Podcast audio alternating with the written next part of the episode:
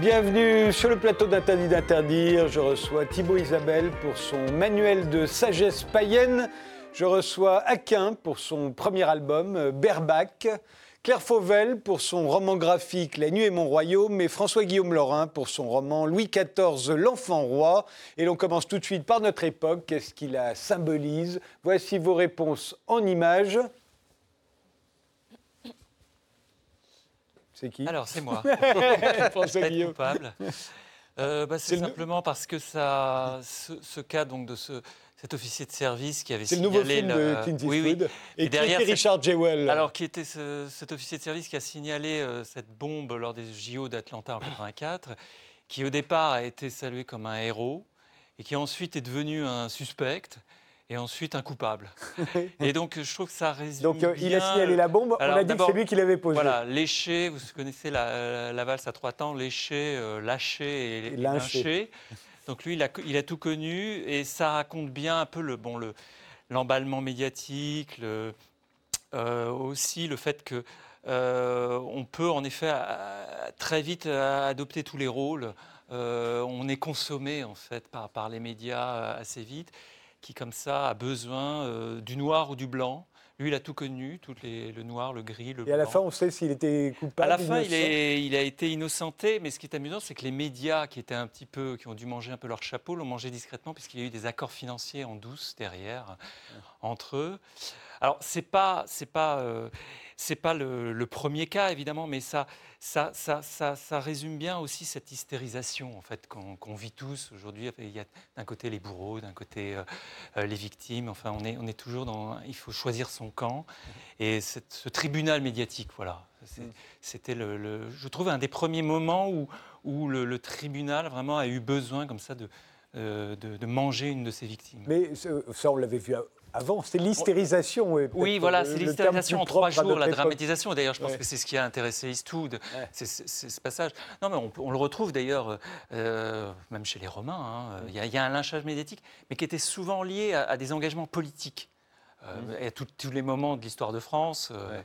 aussi, on, on a des moments comme ça. Mais, mais là, c'est en dehors de toute politique, en fait, en dehors de toute cause, en tout, tout, tout enjeu. Et voilà, le pauvre d'ailleurs, il, a- il s'en est jamais vraiment remis. Oui, on imagine. Claire Fauvel, votre image à vous. Alors, euh, moi, j'ai choisi de vous montrer une militante du groupe Extinction Rebellion. Je ne sais pas si vous connaissez sur le qui a plateau, mais Beaucoup fait parler. euh, euh, voilà, qui est assez médiatisé. Donc, c'est un groupe international qui lutte pour la justice euh, écologique et sociale. Et euh, voilà, j'aimais bien cette image parce que euh, est assez belle. euh, déjà, c'est une belle personne et euh, je trouve qu'elle est assez porteuse d'espoir parce qu'elle montre une personne qui est jeune, qui est une femme et euh, voilà, qui, je trouve, qui incarne bien la nouvelle génération. Je trouve qui qui est guidée par euh, des valeurs euh, nouvelles, différentes des d'autres vous diraient que générations. euh, sont des guerriers Ah intolérants. oui, alors, Qui veulent absolument instaurer une dictature. alors c'est vrai que ouais, les. Et on peut dire que qu'elle les- ressemble aussi à ça, si on veut. C'est vrai que les, les militants de l'écologie comme ça, ils sont parfois un peu montrés comme des, des personnes un peu radicales. Et bon, d'ailleurs, c'est vrai qu'elle a une, une tenue un peu en treillis. Mais après, moi, je, enfin, je trouve quand même que c'est une valeur qui est plutôt, euh, plutôt positive, l'écologie. Et puis, euh, je trouve qu'elle incarne aussi euh, le féminisme, la lutte contre le racisme. Enfin, elle, euh, elle regroupe pas mal de revendications comme ça. Et puis c'est une belle Et, photo en plus. Et c'est une belle photo. Donc euh, voilà, moi j'aime quand même bien le message qu'elle porte, même si c'est vrai que c'est un, un message assez. Enfin, Ouais. c'est une lutte, quoi. C'est une personne en lutte. Thibaut Ouais. Isabelle? Un temple. Oui, c'est le sanctuaire de Heian Jingu, un sanctuaire shinto au Japon, à Kyoto. Euh, la religion euh, shinto, c'est euh, une religion polythéiste qui ressemble à beaucoup d'égards à nos vieilles religions gréco-romaines. Sauf qu'il ne s'agit pas d'une ruine ou d'un vestige, c'est un temple vivant où viennent se recueillir quotidiennement énormément de, Japonais. Au Japon, il y a euh, 70% de la, de la population qui pratique le shinto. C'est beaucoup plus que le nombre de, chrétiens pratiquants en France. Euh, c'est une religion qui donne l'image d'être une religion d'un autre âge, parce qu'on vit dans une culture euh, chrétienne.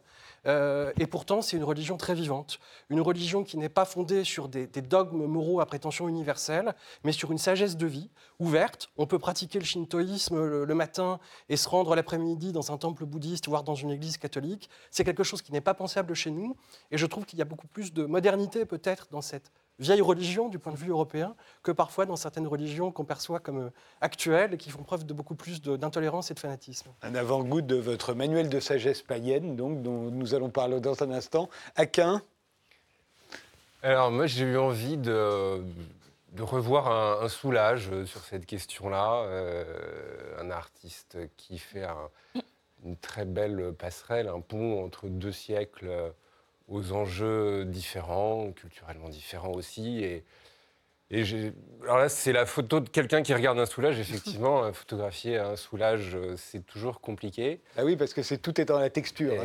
Et, hein, euh, et, dans ce noir, dans cette matière, en même temps, je trouve qu'il y a tout. Il y a l'interrogation, la fascination, euh, peu en, contre-pied de notre période où tout va extrêmement vite euh, dans les images ou dans les idées, les discours, les, pensées, et euh, c'est s'arrêter euh, quand même sur cette nécessité de fascination, d'introspection. Eh bien, commençons.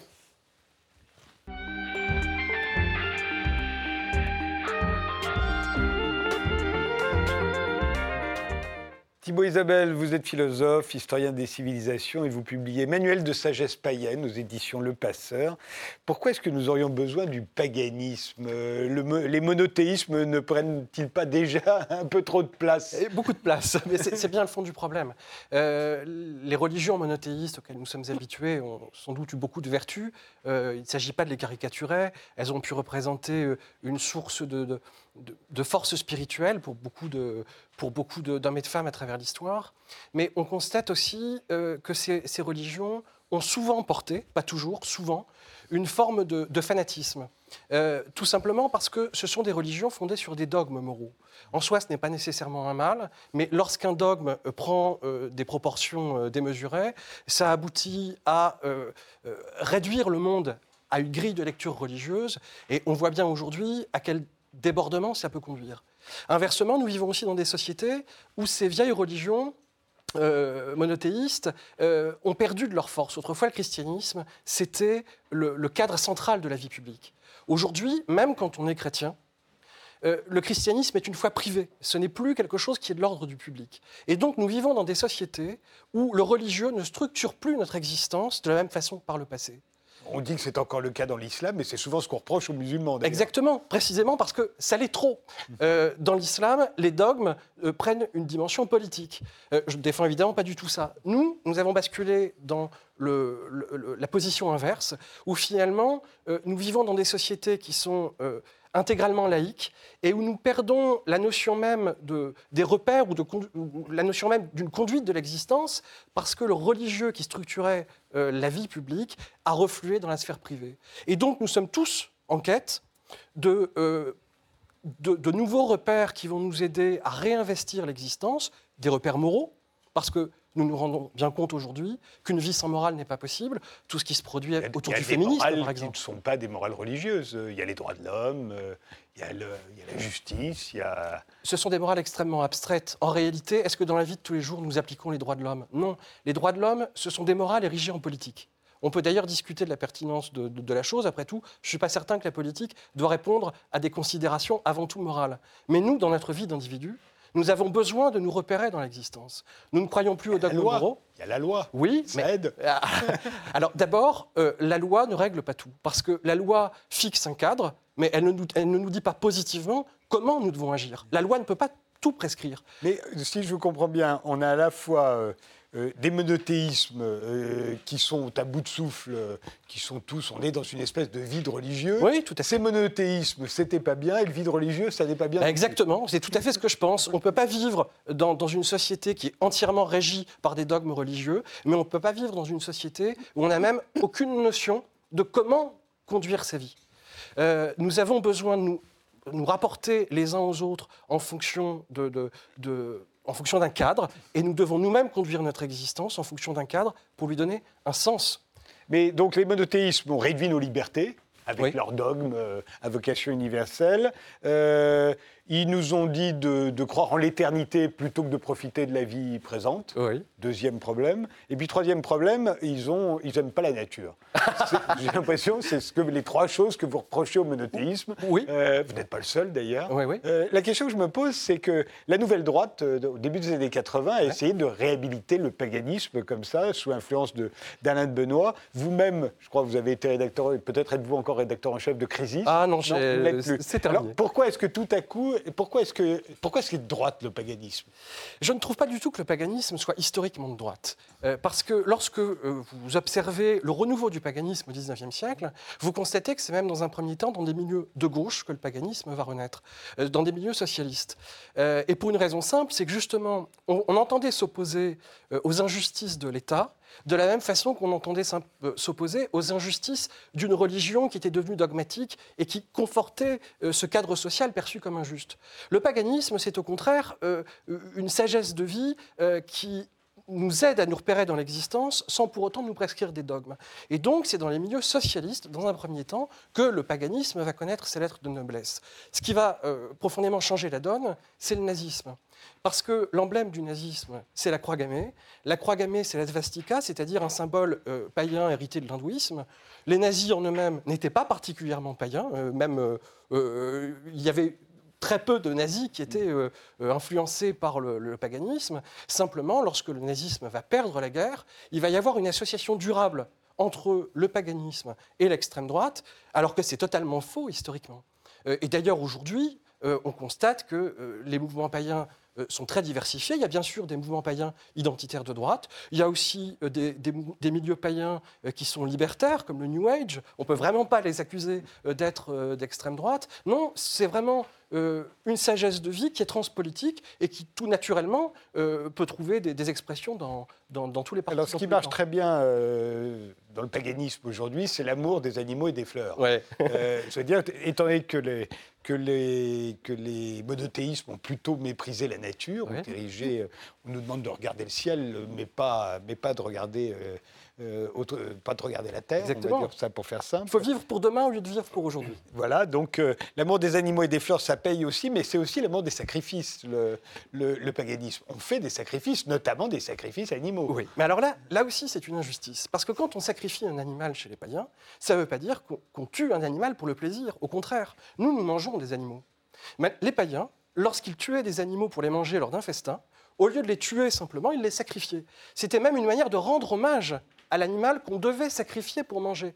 C'est l'idée qu'il y a dans la nature une part de cruauté. C'est triste.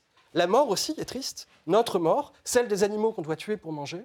On ne peut pas les tuer impunément ou gaspiller la mort d'un animal, mais parfois nous devons, nous devons tuer pour manger. Et donc, transformer le meurtre d'un animal en un sacrifice, c'est justement une manière de rendre hommage à la mémoire de l'animal qu'on tue. Mais euh, le christianisme a résolu le problème. On a sacrifié un seul bouc émissaire, c'est- Jésus-Christ, et puis après on sacrifie plus personne. Oui, eh bien, je, je pense qu'il y a justement, dans le, dans le catholicisme en l'occurrence, ce n'est pas vrai de tous les monothéismes, une aspiration à la paix qui est souvent tout aussi dangereuse que l'aspiration à la guerre. Par exemple, l'islam a une dimension très guerrière dans ses textes. Euh, le catholicisme, au contraire, met en avant l'idée d'une paix universelle et perpétuelle. Le fait est que nous ne vivons pas dans un monde de paix. Il faut trouver un équilibre, un juste milieu, diraient les païens, entre la paix et la guerre. Parce que celui qui veut à tout prix la paix finit par créer les conditions d'une guerre euh, perpétuelle et généralisée. Les, les femmes ont souvent été les victimes euh, des monothéismes, euh, qui les aiment moins que les hommes, on peut dire ça comme ça. Dans- avec les païens, ça se passe mieux? Alors, en pratique dans la société, non. En théorie, dans la religion, oui. Je- je- je- il, est, il est évident que les sociétés païennes étaient parfois très misogynes, parfois moins. Leur religion, en revanche, était beaucoup plus féministe. Le christianisme, c'est Dieu le Père. Chez les païens, les dieux évoluent toujours en couple. Il y a euh, une figure masculine et une figure féminine. Et justement, la sacralité du monde repose sur ce qu'on appelle une hierogamie, c'est-à-dire un mariage cosmique entre le principe masculin et le principe féminin. Il y a Uranos, le ciel, et il y a Gaïa, la terre. On ne peut pas concevoir l'un sans l'autre. Les chrétiens ont valorisé Dieu le Père, le Dieu du ciel, donc on, on sacrifie la vie présente au nom d'une existence future. Eh bien, les païens, à côté de Dieu le Père, mettaient la déesse mère, celle qui nous réenracine dans l'existence et qui fait que la spiritualité est euh, tournée vers la matière. on spiritualise la matière au lieu de sacrifier la vie présente au nom d'un bonheur futur euh, purement spirituel. Alors c'est vrai qu'avec euh, euh, les païens, il n'y a pas de dogme, il n'y a pas de vérité universelle, il n'y a pas d'hérésie, donc il n'y a pas Exactement. de fanatisme. Euh, mais ça ne les a pas empêchés quand même de persécuter les chrétiens et de les donner à manger aux lions. Ah, c'est vrai. Euh, loin de moi d'ailleurs l'intention de, de justifier ce qui a été fait, mais il faut comprendre que la persécution des chrétiens était une persécution politique. À l'époque, Pas religieuse. pas religieuse. C'est la grande différence avec le christianisme. Lorsqu'il y a des croisades, c'est une guerre religieuse. Lorsque euh, une nouvelle religion comme le christianisme apparaît et dit la société romaine est injuste, et elle l'était, la société romaine de l'époque était injuste. Les chrétiens avaient raison, je trouve, d'un point de vue social. Mais euh, les chrétiens se sont opposés au pouvoir en place. Ils ont donc été persécutés pour des raisons strictement politiques. hein. Euh, ça n'était pas une persécution religieuse. Euh, au contraire, le, le principe du paganisme, et c'est vrai dans, pour ainsi dire, toutes les cultures païennes, c'est que lorsqu'on entre en contact avec une nouvelle religion, on intègre les dieux de ce, du nouveau panthéon euh, qu'on a découvert au panthéon autochtone. C'est-à-dire que lorsque vous découvrez de nouveaux dieux, vous considérez que les, nos dieux et les leurs ne sont pas exclusifs, ils ne s'excluent pas, ils se complètent et ils s'enrichissent. Oui, on se souvient que les Romains ont pris tous les dieux des Grecs. Exactement. Et de même, lorsqu'ils ont colonisé la Gaule, ils ont emprunté les dieux des Gaulois. Ah oui, aussi. Eh oui, voilà. Nos, nos dieux à nous, euh, Bélénos, etc. Exactement. Ouais. Euh, C'est ce qu'on appelle le syncrétisme, c'est-à-dire qu'ils ils colonisent des peuples, mais ils considèrent que ces peuples doivent être réellement intégrés, non pas assimilés, mais intégrés. On intègre leurs dieux dans le panthéon parce que euh, chaque dieu apporte des, des- des facettes nouvelles du divin et de la réalité qui nous entoure. Mais alors, est-ce qu'on prie les dieux païens? Oui, mais pas de la même façon euh, qu'un Dieu chrétien. On prie le Dieu chrétien d'une manière personnelle. Euh, on on s'entretient à lui d'une manière intime. Euh, Dans les vieilles religions, euh, le rapport au Dieu était collectif. Euh, on n'a pas, on peut bien sûr euh, attendre d'un Dieu qui nous aide. Les superstitions populaires étaient friandes de, ce type de, dévotion, mais dans les faits, euh, ce sont surtout des pratiques collectives. C'est soi-même, au milieu des autres dans une société, et nous nous rapportons à un divin collectif. C'est une manière de, c'est une forme de recherche de l'harmonie entre soi et les autres, et entre le groupe et le monde qui nous environne. Il y a un bien et un mal? Pas au sens strict. Euh, les païens, les, les chrétiens, bien sûr, vont opposer l'idée de bien à l'idée de mal. Euh, pour, les, pour les païens, il y a du bon et du mauvais, mais il n'y a pas du bien et du mal. Le bon et le mauvais, ça dépend des circonstances. Euh, par exemple, tuer quelqu'un. Pour un, un chrétien, dans les dix commandements, tu ne tueras point. C'est une vérité universelle. Eh bien, pour un païen, ça dépend. Bien sûr, en règle générale, il faut éviter de tuer les autres. Mais il y a des situations de la vie où il est justifié de tuer. Par exemple, je l'ai dit tout à l'heure, on tue des animaux. Il y a aussi des situations où on doit parfois tuer un homme pour protéger une société. C'est triste, mais il faut le faire. Donc, dans l'esprit païen, bien sûr qu'il y a une morale, mais c'est une morale pragmatique, liée à un contexte et à une situation. Ce ne sont pas des vérités éternelles, et donc, il y a une morale, mais ça ne peut pas être une morale dogmatique qui peut s'ériger en fanatisme. Dans le christianisme, et c'est en cela qu'il était révolutionnaire, les premiers étaient les derniers. Oui. Euh, et euh, chez les païens, on a l'impression que c'est très différent. La force est, et la force est célébrée, Oui, ce qu'elle n'est jamais célébrée chez les chrétiens, par Il- exemple. Il faut bien comprendre que ça n'est pas, on on ne parle pas nécessairement d'une hiérarchie politique, mais on parle d'une hiérarchie morale. Euh, L'idée païenne, c'est que nous devons nous améliorer. Si nous devons chercher à être bons, c'est que nous devons nous améliorer. C'est un idéal aristocratique sur un plan moral. Aristocratique, ça veut dire que nous cherchons à devenir aussi bons que possible, nous cherchons à devenir les meilleurs. Donc il y a une forme d'émulation. Ce n'est pas une concurrence euh, malsaine, il ne s'agit pas d'écraser les autres, il s'agit de s'élever soi-même.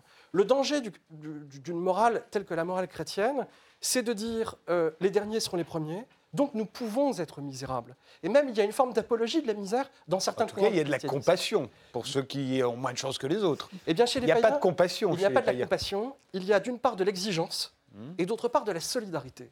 La solidarité, ce n'est pas de la compassion parce que la compassion, on la doit à tout homme quel qu'il soit. La solidarité, on la doit à un homme qui se bat pour améliorer son propre sort. Et les chrétiens ont une très belle formule, aide-toi et le ciel t'aidera. C'est une formule typiquement païenne de mon point de vue. Et la beauté et le plaisir, ça, ce sont des valeurs païennes. Oui, tout à fait. Ce ne sont pas des valeurs chrétiennes. Non. Euh, elles peuvent l'être. La beauté, en tout cas, il y a une forme de beauté dans le christianisme, une apologie des arts qui est évidente, mais qui n'est pas constitutive de la religion chrétienne. Alors que dans le paganisme, la beauté est au cœur de la religion. Au fond, qu'est-ce que c'est que le paganisme? Ce n'est pas un système de foi et de croyance, c'est un système euh, d'émerveillement devant la beauté du monde. On ne prie pas des dieux en réalité, on prie des idoles. Une idole, c'est une image en grec, eidolon. On prie une image, c'est-à-dire quelque chose de beau, qui figure le monde et qui nous rappelle la beauté du monde. Le paganisme, ça n'est pas un système de foi, c'est un rapport d'émerveillement à la nature et au monde qui nous environne. Et l'art, de ce point de vue, euh, n'est pas simplement quelque chose qu'on ajoute à la religion. L'art, chez les païens, c'est le fondement même de la religion. On dirait que votre euh, jeune femme de Extinction Rebellion, elle est un peu, comme- un peu- elle peut rentrer, ça peut devenir une idole païenne. Mais vous savez, il y a un néopaganisme qui ne dit pas son nom et qui est tout de même très présent dans la société. Par exemple, dans l'essor de, de l'écologie, de la décroissance, mais aussi même dans le christianisme. Lorsque vous lisez l'encyclique Lauda- Laudato Si du pape euh, François, il est bien évident que le christianisme est en train de renouer avec un rapport beaucoup plus charnel à la, à la nature. Il prend beaucoup plus au sérieux la doctrine de l'incarnation, c'est-à-dire l'idée que l'esprit anime la terre. Euh, cette idée que l'esprit anime la terre, c'est quelque chose de très païen. Ça implique bien sûr l'amour des arts et l'amour de, la nature. Je, ne crois pas au réveil des vieilles religions gréco-romaines, mais je suis convaincu que ces formes de spiritualité peuvent renaître dans de nouvelles religions, ou pourquoi pas, dans des versions nouvelles de religion comme le christianisme. François-Guillaume Lorrain Oui, c'est très intéressant. Et il y a des moments où le catholicisme, par exemple, avec le piétisme, par exemple, euh, est en communion avec la nature. Il y a eu Bien des, sûr. il y a eu, il y a eu des, des- des formes de rapprochement. Saint Je François n'étais pas trop d'accord avec vous quand vous disiez que le- le- les croisades, ce sont des, guerres religieuses. Le politique dans, dans- dans la chrétienté est, est prédominant et, et toutes les croisades ont des buts politiques euh, compliqués, variés. Donc, euh, Mais il se justi- elles se justifiaient par la religion. Oui, toujours. De même- toute de- façon, de même, c'est par exemple, majeur. Comme les guerres entre les protestants et les catholiques. Voilà. Ou de même, plus récemment, quand George W. Bush parle d'un axe du mal, il légitime avec une grille de lecture morale une intervention militaire qui est en fait politique. Donc, mais il n'empêche que le seul fait de chercher à justifier une intervention politique par une doctrine morale ou religieuse implique une conception des dogmes qui est différente. Ça veut dire que vous croyez à un bien et à un mal, par exemple dans le cas de George W. Bush.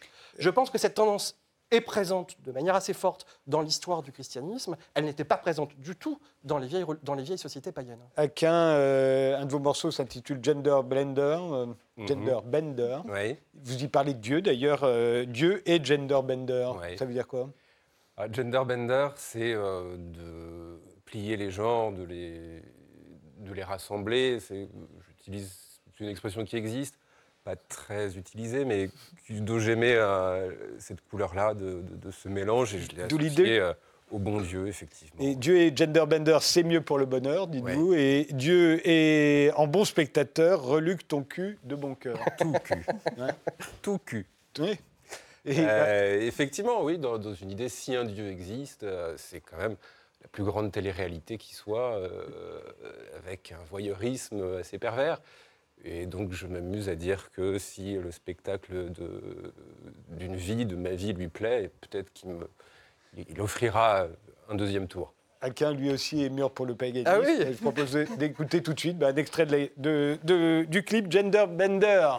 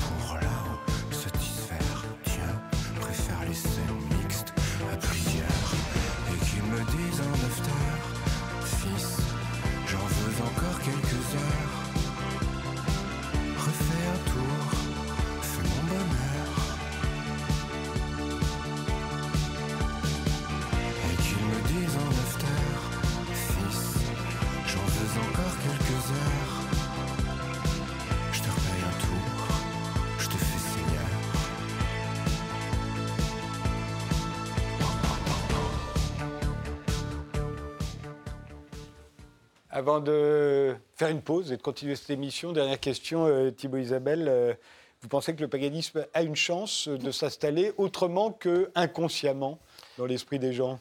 Les religions ne renaissent jamais à l'identique. Mais en réalité, le paganisme est toujours resté présent. Même dans le christianisme médiéval, les liens avec les vieilles divinités, le culte des saints par exemple, c'était déjà quelque chose de très païen.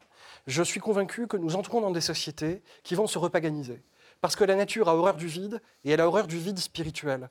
Clairement, les, les nouvelles générations, les nouvelles sociétés ne veulent plus des vieilles religions dans leurs formes les plus, euh, les plus dogmatiques. Il va donc y avoir des aspirations spirituelles nouvelles. Ce ne sera pas la religion des Grecs et des Romains, mais je pense que ce sera une forme de paganisme, oui. Ça s'intitule Manuel de sagesse païenne. Ça vient de paraître aux éditions Le Passeur. On fait une pause, on se retrouve juste après.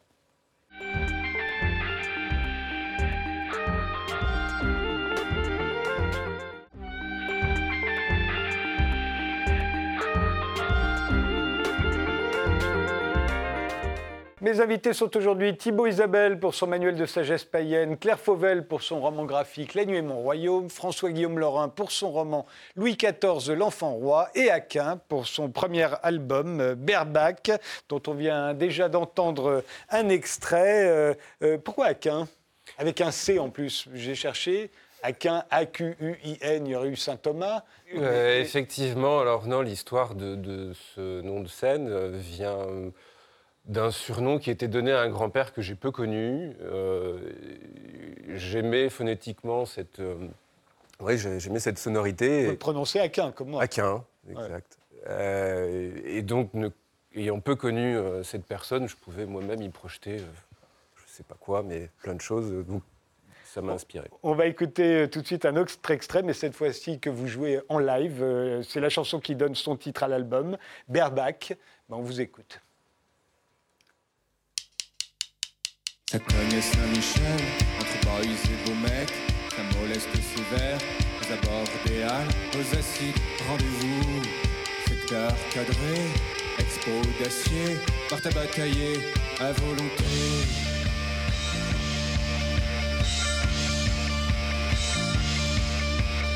Beau comme un trio, black, berbac, imberbe, un requiem en règle, dans le style soviète, un scénario SS, exclu trucage, doubleur connexe, que de scène, non non non c'est dans la règle. De ce qu'on dit, de ce qu'on sait, vous étiez beau, plein d'idéaux.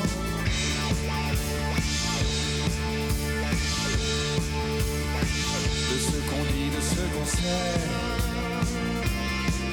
Vous étiez chaud, étiez franc.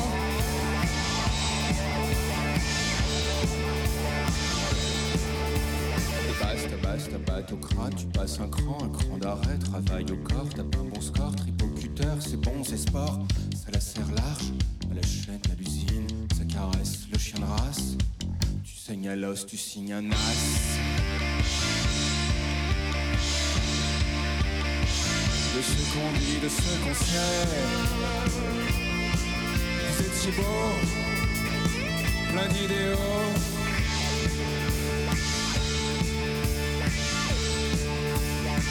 De ce qu'on dit, de ce qu'on sait.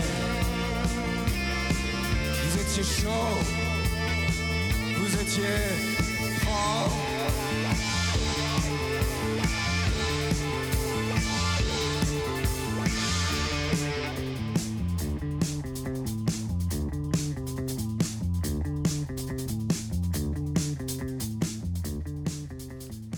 Je ne sais pas euh, quand vous êtes né, mais à l'oreille, je dirais dans les années 80. Oui, exact. voilà. Parce qu'il y a, vous savez, on dit qu'aujourd'hui, les, les jeunes qui font du rock font la musique de l'année de leur naissance. Et ça, c'est typiquement de la musique des années 80. C'est un mariage de la Cold Wave, de Daniel Mhm. Mark, qui est né dans les années 80. euh, enfin, né, non, mais donc, musicalement, est né dans les années 80. J'ai l'impression que c'est- ça marque, on en reparlera tout à l'heure, parce qu'on va continuer de parler de rock avec Claire Fauvel. Euh, Est-ce que vous êtes conscient de ça, que vous faites la musique des- de l'année de votre naissance? Et vous n'êtes pas le seul, hein, c'est quasiment toute la scène rock aujourd'hui. hein. Oui, euh, presque envie de répondre que non. euh, Vous pouvez.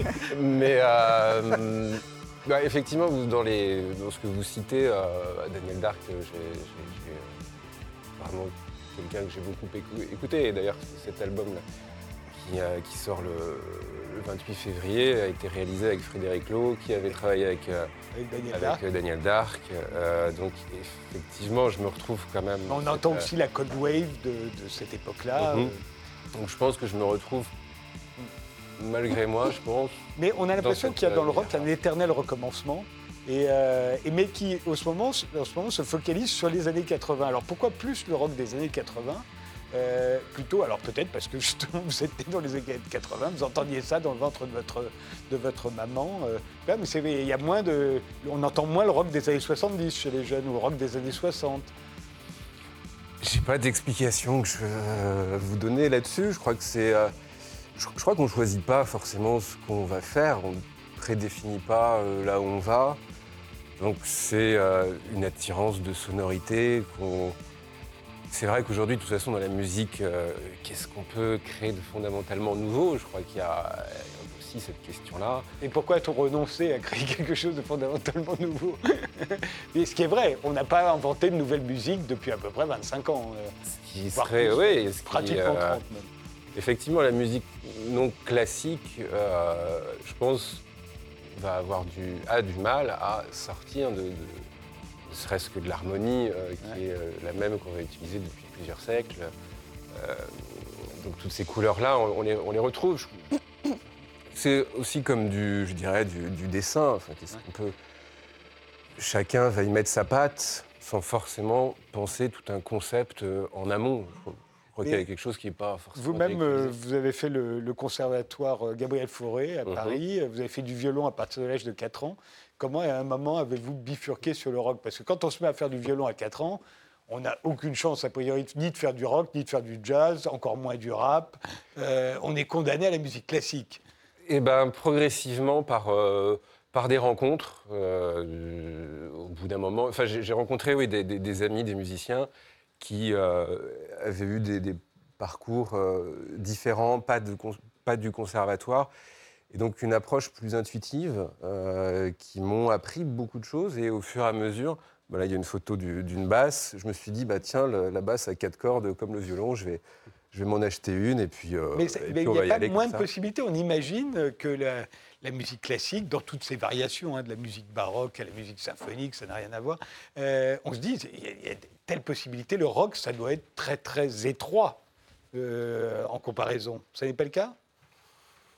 Le rock étroit, il laisse quand même pas mal d'ouverture. euh, Je, crois que chacun le fait à sa façon. oui, sans revendiquer un nouveau concept.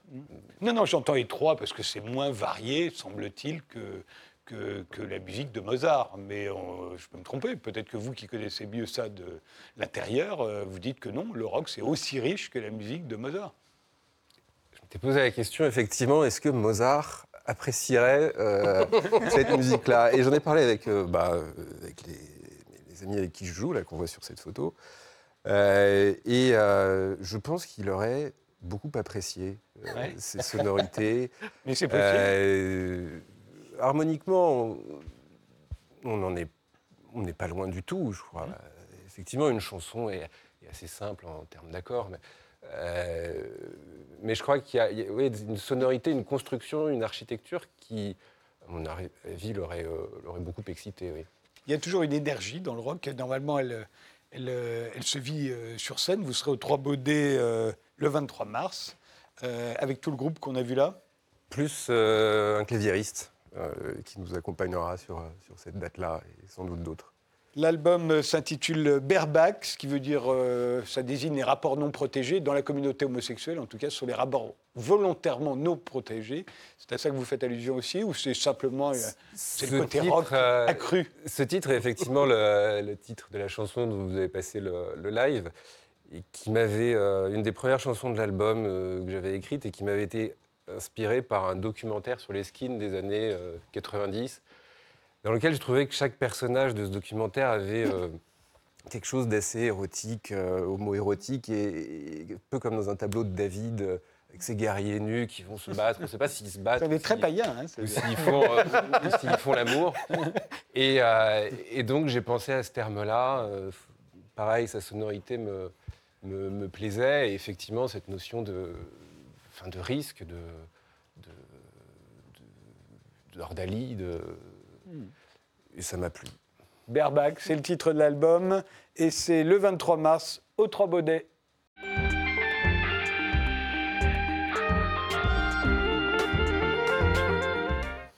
Claire Fauvel, euh, on continue de parler de rock avec vous puisque vous publiez un roman graphique intitulé La nuit est mon royaume aux éditions Rue de Sèvres. C'était un roman de Gilbert Cesbron sur l'histoire d'un aveugle, là rien à voir. hein. C'est un, c'est l'histoire d'une adolescente des cités qui découvre Paul McCartney. Et alors j'ai été sidéré de me dire qu'il y a- il y a des jeunes aujourd'hui de 18 ans qui ne connaissent pas les Beatles. Ah. Ils sont arrivés à passer à, parce qu'à un moment elle découvre les Beatles, elle n'en revient pas. Et je me dis ça existe. Ah ouais, bien sûr. Bah, moi, j'ai grandi euh, comme l'héroïne de ma bande dessinée en, en banlieue parisienne et euh, on était très peu à écouter euh, du rock, justement, parce Ouais. qu'on a parlé de rock avec les autres invités. Et c'est vrai que je me souviens d'une prof d'anglais un jour qui nous a dit Mais vous avez déjà entendu parler des Beatles? Et bah non, c'était au lycée même. Ah oui, mais vraiment. le, ouais, le En même silence temps, total. ça paraît normal, c'est quand même des albums qui sont sortis il y a Ouais. 50 ans. Quoi. Ouais, C'était il y a une éternité, on croit toujours que c'est toujours aussi moderne, mais non. Ouais. Puis quand vous, euh, j'aimais bien la phrase que vous avez dit où on est influencé par la musique de notre naissance. Et Oui, du coup, là, pour les gens de ma génération, c'est encore bien antérieur. Oui, c'est ça. Alors elle, en revanche, c'est une véritable révélation. Avec euh, sa copine, elle forme un groupe de rock. Euh, elle va se révéler d'ailleurs une excellente compositrice. Qu'est-ce qui vous a donné envie de raconter l'histoire comme ça d'une jeune fille d'origine maghrébine qui, qui se met au rock? Il y avait plusieurs envies. Euh, déjà, comme je vous ai dit, comme j'ai grandi moi aussi en banlieue parisienne, j'avais envie de parler comme ça, on va dire, de, de mes racines. Je me suis inspirée du, du parcours d'une très bonne amie à moi, en fait, qui est aussi d'origine algérienne. Et je voulais montrer euh, c'est, c'est la difficulté qu'elle a eue à, à réaliser ses rêves comme l'héroïne, le combat qu'elle a dû mener pour gagner sa liberté. Du coup, Sa liberté de faire du rock, en de l'occurrence. faire ce qu'elle aime, ouais, tout simplement, de réaliser ses rêves. Et du coup, je voulais parler de la fracture sociale entre Paris et la banlieue, en l'occurrence. Alors qu'on voit d'ailleurs à un moment, parce qu'elles vont euh, s'inscrire, elles sont deux, elles s'inscrivent toutes les deux euh, en BTS audiovisuel à Paris pour étudier le son. Et, euh, et on va le voir sur cette planche, en fait, elles découvrent Paris et pour elles, c'est un autre monde. C'est-à-dire que ce monde-là leur paraît totalement étrange. Ouais, C'est si loin que ça, Créteil? Ou Paris, Euh. selon le- l'endroit où on se place? Ouais, je pense que c'est assez éloigné au niveau des mentalités.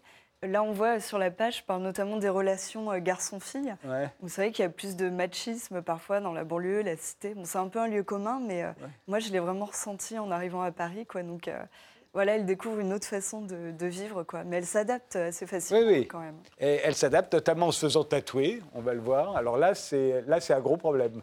Parce que, en fait, dans euh, l'islam ne- interdit les tatouages? Ouais, j'ai appris ça et c'est une histoire vraie. Ma, ma meilleure amie s'est vraiment fait tatouer et c'était très difficile en étant musulmane. Et ouais, c'est aussi un des thèmes de la bande dessinée, en fait, c'est euh, ce rapport à l'identité, la religion. Et euh, c'est marrant, je pensais par rapport à l'invité de, de tout à l'heure qui dit euh, comment retrouver une morale, un sens à sa vie dans la société actuelle. Et elle, elle a cette phrase, l'héroïne, elle dit S'il nous faut à tout prix un dieu, le mien s'appelle Paul McCartney. Donc euh, voilà, elle passe du monothéisme à une nouvelle spiritualité qui est dirigée vers la musique. quoi. C'est voilà, c'est sa façon de. C'est l'idole païenne. Mais- C'est son idole païenne. Et alors, c'est d'autant plus drôle qu'on a l'impression que, Paul- enfin drôle, intéressant, c'est que Paul McCartney, peut-être parce qu'il est toujours vivant, est celui qui a le moins bien vieilli de tous les Beatles. C'est-à-dire que beaucoup aiment encore John, John Lennon, George Harrison, sa cote qui monte. Paul. McCartney, malheureusement. euh, ouais. Mais sûrement parce que c'est celui qui est encore en vie, enfin qui Oui, c'est peut-être euh, pour ça. Et puis, je sais pas, il était si mignon quand il était. Il n'aurait pas fallu qu'il grandisse, quoi. C'est- Ah, ouais, c'est peut-être pour ça. Alors, elles vont participer à un tremplin organisé par une radio. Et ça, je me suis dit, est-ce que ça existe encore, les tremplins? Alors, on sait bien qu'il y a des télécrochets à la télévision. Mais les tremplins, c'était vraiment les années 60. Le golf Ouais. Drouot, c'était un tremplin. Beaucoup de groupes de rock français, pas forcément les meilleurs d'ailleurs, ont sont sortis euh, des tremplins. Mais je me suis dit, aujourd'hui, avec Internet, ça doit être complètement dépassé. Ben non. Alors oui, ça, ça existe encore. Par contre, c'est vrai que je pense qu'ils utilisent plus nom. hein. Là, je suis un peu à l'ancienne dans ma bande dessinée. Ils- je pense qu'ils trouvent des noms plus modernes, mais par contre, en général, tous les festivals de musique actuels ont euh, une scène, euh, je sais pas comment ils appellent ça, une Scène ouverte. euh, scène ouverte, jeunes talents. euh. Et où on vote pareil, de la même manière, et où on élit, comme on le faisait dans les années 60, le groupe de la soirée ou le groupe de l'année. Il y a plusieurs types. Il y a des votes, il y a effectivement euh, euh, l'applaudimètre. euh, Ouais, ouais. Il y a le côté concours, quoi. Ouais, ouais, ouais, ouais, ouais, toujours. Et puis, alors, elles sortent un premier EP physique. Ça, ça m'a bluffé. Je me suis dit, mais pourquoi sortir encore des albums physiques? Surtout quand on sort un premier EP, autant le mettre directement en ligne, la musique s'étant dématérialisée. Euh, non, il y a encore un intérêt à sortir un premier EP physique. Je pense, oui. Alors là, il faudrait peut-être demander à, à Quin, hein, qui a plus de compétences. Qui a mais- sorti lui-même un EP Ouais, physique, bah mais, voilà. Sort, euh, mais- euh, l- oui, l'album sort effectivement. euh, mais même mais l'EP précédent a été, euh, Oui, oui, était oui. sorti physique, mais, mais la plupart se vendent. Effectivement, mais c'est quand même euh, Ouais. beau de pouvoir avoir un objet quand même qui, euh, Puis, ouais. qui incarne Ouais. euh, de, de- cette musique. Enfin, c'est- c'est- c'est bien, mais il y a un côté triste quand même au streaming où la façon d'écouter n'est pas du tout la même. On, on clique, on enchaîne. Aller mettre un disque, l'écouter, c'est- c'est une attention qui est tout à fait différente. Je trouve Donc, euh, ouais, je Heureusement qu'elle le sort en. trouve qu'il y a même un Oh, retour de la mode de l'objet euh, Ouais. CD et cassette qui revient euh, complètement dans les Dans les magasins. jeux vidéo. Euh. Et, et dans, même dans le livre, le numérique a quand même du mal à se développer. Dans le livre, c'est autre chose. Euh, mais on pensait effectivement que toujours, de toute éternité, les jeunes achèteraient des disques parce que c'était consubstantiel à leur identité. On s'est aperçu que ce n'était pas aussi, pas aussi rivé comme ça à, à leur existence. Évidemment, euh, page euh, 84, je crois, elle découvre la cocaïne. Alors j'ai l'impression que depuis le début du 21e siècle, on ne peut plus voir un film, écouter un disque, regarder une vidéo sans ait de la. Ouais, c'est vrai que j'ai hésité à mettre cette scène dans la BD. Ouais. Et je me suis dit quand même, c'est voilà, le parcours de deux jeunes filles qui rentrent dans le milieu euh, du rock, de la musique, euh, voilà, la scène contemporaine à Paris. Et en fait, j'ai tout simplement parlé à plusieurs amis à moi qui font de la musique. Et j'aurais dit, mais la drogue, est-ce que c'est c'est juste une légende urbaine ou c'est vraiment présent? Et ils m'ont dit, si, si, tu peux le mettre. euh, Ouais. Il y en a, quoi. Mais elles en prennent Il y en a dans tous fois, les hein. clips, il y en a, il y en a partout maintenant. Euh, Aquin, il y en a autant que ça dans la musique Non, parce qu'il faudrait prévenir les autorités qu'elles arrêtent d'investir un argent dé- débile dans les- les- la répression, la police, euh, etc. Parce qu'il y en a partout. Moi, j'ai le sentiment qu'à l'inverse, il y a eu. euh, je sais plus, une image qui circulait, la musique à l'époque, où on voyait un, un type affalé par terre avec une guitare et ses, ses seringues et ce qu'on- qui faisait rien. Ouais, aujourd'hui, la musique aujourd'hui, où c'est un type avec un Mac euh, en train de programmer son, dans un truc complètement aseptisé. Et une ligne de coke à côté du Mac. Non, elle n'était pas dessus. Non, non, je. C'est pas, c'est pas systématique quand même, euh, je pense. Mais euh, ouais, il y en a forcément. Et alors, ce qui est, ce qui est drôle dans cette bande dessinée, je pense, on a l'impression quand même que le rock, c'est devenu une espèce de secte underground. Et euh, au fond, on se dit, vous voyez, là, on voit ce, ce jeune garçon qui est déjà, euh, qui commence à réussir. Il a fait un premier album flamboyant, dit-on. euh, toute, la, toute la profession s'est ébahie, il est extraordinaire. Et puis bon, mais il fait son tremplin, il joue dans des petites salles. Et puis, et puis quand il vient à Paris, il préfère habiter chez votre héroïne parce qu'il trouve que les hôtels sont trop chers. Donc on a l'impression que même quand on est une jeune idole du rock, en fait, on reste quand même un- Enfin, c'est rien, quoi, aujourd'hui, le rock, on a l'impression en vous lisant. Ouais, bah après, moi, j'ai. euh, mes héros, c'est pas des superstars. hein. Justement, j'ai essayé de faire même. une, une bande dessinée assez réaliste. Mais voilà, elles, sont, elles en sont à leur premier EP, en fait. Ouais. Mais lui, Et il est leur- à son premier Lui, il album. en est, mais seulement à son tout premier album. Donc, c'est vrai qu'il fait des, des petites salles à Paris. Là, j'ai voulu montrer que des salles qui existent vraiment. Donc là, c'est Ouais. le Supersonic près de Bastille. Qui sont Et des oui, toutes euh, petites salles. hein. C'est des petites salles. Les, les musiciens, pareil, Aquin pourra mieux le dire, mais je pense sont à peine payés pour leurs prestations et, et ils sont en galère d'argent, ouais, comme. euh, Est-ce que vous avez l'impression que c'est Ouais. devenu underground, le rock? C'est une toute petite secte. Il y a quelque chose comme ça. euh, Le Supersonic est une salle assez sympa quand même, effectivement. euh, on avait joué là-bas et euh, euh, ouais, c'est. Mais mais aujourd'hui, après tout, tout est très séparé. euh, on en parlait euh, un peu avant. Il y a des niches pour tout. C'est Ouais. aussi l'effet euh, réseaux sociaux où certaines choses sont très connues pour euh, beaucoup de personnes, pas du tout pour d'autres, et on est étonné que ça se recroise pas. Tout est très niche, ouais. La nuit est mon royaume, euh, c'est le titre du roman graphique de Claire Fauvel. Ça vient de paraître euh, aux éditions Rue de Sèvres.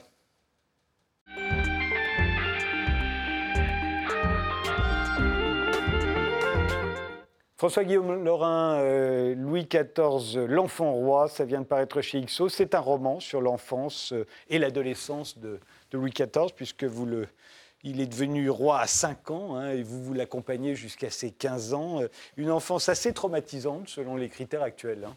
On se demande comment il a fait.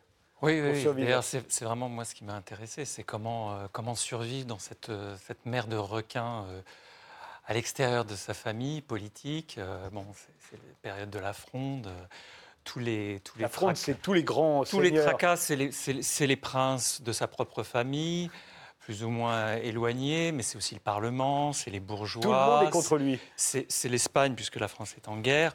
Donc, euh, donc c'est le maximum de soucis euh, pour, un- pour un enfant qui a déjà la charge de roi. Mais c'est aussi. Enfin, il a une mère qui est régente Oui, qui est, et puis qui est un premier protectrice, ministre qui est, Mazarin. protectrice, et un, un Premier ministre un parrain qui, qui est, qui est Mazarin, mais qui le, le plonge tout de suite euh, dans le bain euh, des affaires parce qu'ils ont compris que euh, il faut il faut qu'il soit. D'abord, c'est un atout pour eux, c'est un enfant.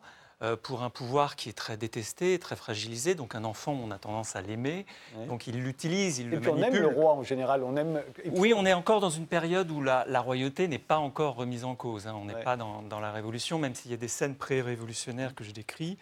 Euh, Par exemple, il y en a une, c'est où il, il fait semblant de dormir et on Ah oui, ça, ouvre sa chambre parce que le peuple veut, veut Oui, parce constater que, que- le parce- roi est là. parce qu'on est au Palais Royal et, et ça fait une ou deux fois que la reine euh, l'exfiltre de nuit et, et le peuple n'aime rien tant qu'avoir son roi chez lui, là, euh, dans Paris, dans la capitale, pour l'avoir sous la main. C'est voilà, c'est une relation euh, particulière. Et un rumeur, parce que le, Paris bruise de multiples rumeurs euh, diffusées par les uns et les autres. On est vraiment dans des, dans des moments très agités. Il va repartir, donc le peuple, en colère, euh, arrive, euh, monte l'étage et demande à voir dans sa chambre le roi, à qui sa mère a demandé de, de simuler, de feindre la comédie du sommeil. Et c'était une scène moi, que j'avais lue et entendue quand j'étais enfant et qui m'avait. Je m'étais identifié évidemment avec l'enfant roi. Et donc je me dis, mais comment vivre ce, ce- ce moment-là et euh, comment euh, et, et quand, quand- quand- quand garder aussi parce que évidemment en écrivant ce livre parce que c'est ça qui est intéressant dans votre livre, c'est qu'on se dit voilà, celui qui, qui est en train de se fabriquer là, c'est Louis XIV. c'est le terreau Celui le qui va de enfermer les nobles euh, à Versailles pour pouvoir les surveiller, et pour cause, ils se sont dressés contre lui suffisamment longtemps. enfermé Mais là, par exemple, enfermé pas simplement mais aussi je pense que dans Louis XIV c'est c'est l'extrémité c'est le radicalisme à la fois d'une concentration de pouvoir et de mise à distance de tous les contre-pouvoirs. Mmh. Et moi, ce qui m'intéressait, c'était justement ce rapport dans ce personnage qui, euh, qui, vo- qui voit être entouré par, par de multiples dangers, euh, aussi de sa propre famille, qui le traite assez mal, et, et qui va sans cesse et assez vite mettre à distance euh, par le- la danse qu'il va adorer, Mmh. euh, par le théâtre qu'il va beaucoup pratiquer très tôt. Il va vouloir monter sur une scène. Il va vouloir mettre à distance et être dans la représentation. Oui, mais par exemple, et Versailles ne il sera va que la mettre à distance le peuple de Paris. Avec lui, ça se passera plutôt bien, mais c'est Louis XVI qui perd à la note. Euh, Ça, et il- les Parisiens vont venir chercher le roi, la reine et, Bien sûr. et, et les enfants pour les la scène, à et la- Paris. et la scène de la nuit euh, Ouais. au Palais Royal est une préfiguration de la scène des. Tuileries ou de Versailles euh, d'octobre 89. Mais bon, Louis XIV est dans son temps, dans son siècle. Euh, mais moi, ce qui m'intéressait, c'est qu'est-ce qu'on en fait et, et- et pourquoi il y a cette radicalité finalement Mais qui il y a va aussi amener à l'arrachement. aboutir à En permanence, on l'arrache. Dès qu'il a des sentiments pour quelqu'un, cette personne lui est arrachée. Euh, et Oui, parce que, alors, d'abord, il y, a- il y a le moment, jusqu'à 7 ans, on est, on est, on est- un, un prince est éduqué par les femmes, qui le laissent un peu euh, Mmh. euh, la bride sur le cou. Ensuite, euh, euh, mais toutes ces femmes, on les remplace en permanence oui, pour on pas qu'ils s'y attachent trop. Parce que, bah oui, il faut, il faut contrôler, euh, il, faut, euh, il y a une sorte de pouvoir, euh, là, que la mère instaure sur, sur son fils, qu'elle veut Faut pas contrôler. après que ce soit devenu un séducteur ou un prédateur sexuel. Et ensuite, et ensuite, ce sont des multitudes de professeurs, ce sont des, ce sont des préceptes à n'en plus finir. Bon, c'est quand même un prince qu'il faut gouverner, à qui il faut apprendre le, le bon gouvernement. Et donc, euh, c'est aussi, euh, c'est assez ambivalent parce qu'on lui dit qu'il est le roi, et on lui fait jouer le rôle de roi à de multiples reprises. On lui fait rencontrer euh, le Parlement. Il faut qu'il écoute les doléances du Parlement, de, multiples personnes. Mais on lui rappelle tout le temps qu'il n'est qu'un enfant. Et c'est ça aussi qui m'intéressait psychologiquement, c'est comment vivre en fait à la fois cette puissance. Et d'ailleurs, euh, son, son- son- son précepteur lui fait écrire des, des mots, lui dit, bon voilà, le, le roi fait tout ce qui lui plaît. Donc lui, bon, bah, il a 7, 8, 9 ans, il prend ça au pied de la lettre. Il y a les courtisans déjà au milieu, les quelques-uns qui sont restés fidèles, qui, qui le comparent à un demi-dieu. Euh, donc, parce qu'ils essaient de se placer pour l'avenir. Mais on lui rappelle que non, non, non, sa mère, qui est quand même une femme euh, dure, juste, mais qui, qui, qui veut lui apprendre les limites, qui lui dit bah, non, elle- il n'est qu'un enfant. Mais de temps en temps, il, est quand même, il faut qu'il soit un il, roi. est- il a 9 ans quand il euh, passe en revue euh, ses armées, Oui, à alors- l'âge où normalement on joue aux soldats. Et mais d'ailleurs, il joue aux soldats aussi. il- lui en a en vrai. À l'intérieur du, du palais royal, le Mazarin, le- pour, pour l'initier un peu à l'art du siège, lui fait construire un petit fortin. Mais euh, du jeu à la réalité, on passe assez vite. Et d'ailleurs, lui, avec, avec, euh, avec beaucoup de. Je pense. Après, moi, je me suis beaucoup documenté, mais j'ai voulu en faire un roman, donc il a fallu faire de l'interprétation. Euh, et donc, je pense avec beaucoup de plaisir parce que c'était une manière aussi d'échapper à la prison du Palais Royal.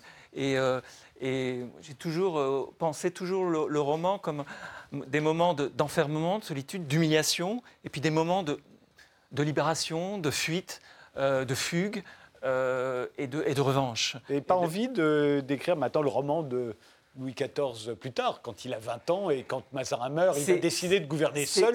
On peut comprendre pourquoi quand on a Oui. vu. euh, Mais ça, Quand on a ça, plus été, ça a plus été étudié, ça a plus été euh, euh, décrit, alors que moi j'avais remarqué que vraiment il y avait, à part quelques petites anecdotes qui reviennent film, tous. il y a le film de Roger Planchon, qui s'appelle Oui. Louis XIV. Alors, Louis, Louis bon, enfant roi. Euh, bien sûr, mais qui reste, qui est très hanté par le spectre du père, alors qu'on sait que, en fait, bon, euh, le- on lui a toujours demandé de- d'oublier tout de suite le père. Euh, il il n'en fait qu'un danseur, et, mais il n'est pas du tout dans la psychologie du, du, du C'est personnage. plus dur au cinéma que dans la littérature. pas. euh, Quand vous appelez Bergman, par exemple, vous faites faire de la psychologie. mais euh, mais euh, non, non, non. je- donc, moi, ce qui m'intéressait, c'était vraiment ce- cette ambivalence et puis aller dans, et aller dans la cruauté, d'une certaine cruauté qu'il subit, euh, comprendre comment se fait un apprentissage de roi et, euh, comment, euh, finalement, ce personnage a été très précoce parce qu'il y a des moments qui sont très bluffants. À la fois ce qu'il subit, on- il trouve des textes dans son propre lit où il découvre qu'il, ne serait qu'un bâtard quand vous avez 10, 11 ans. Bon, et puis, dès l'âge. Moi, il, y a une, il y a- il y a une scène que j'ai essayé vraiment de, restituer euh, dans toute son ampleur, son développement. C'est, le moment où il fait arrêter son grand, le grand ennemi politique Le cardinal reste, de Retz le, le cardinal de Retz, oui. Il orchestre tout ça, il fait une mise en scène, il joue. Enfin, c'est vraiment le jeune tigre qui va, qui, qui va, qui va manger pour la première fois de la chair fraîche, mais c'est le grand ennemi en face. Donc il est assez bluffant, ce personnage-là. Louis XIV, l'enfant roi, c'est un roman de François-Guillaume Laurin qui paraît chez XO. Merci tous les quatre d'avoir participé à cette émission. Manuel de sagesse païenne de Thibaut Isabelle, c'est chez Le Passeur. Berbac, c'est le titre du premier album d'Aquin. Il sera en concert le 23 mars au Trois Baudets. Et le roman graphique de Claire Fauvel, La nuit est mon royaume, c'est édité chez Rue de Sèvres. Merci de nous avoir suivis. Rendez-vous au prochain numéro. Merci. Merci.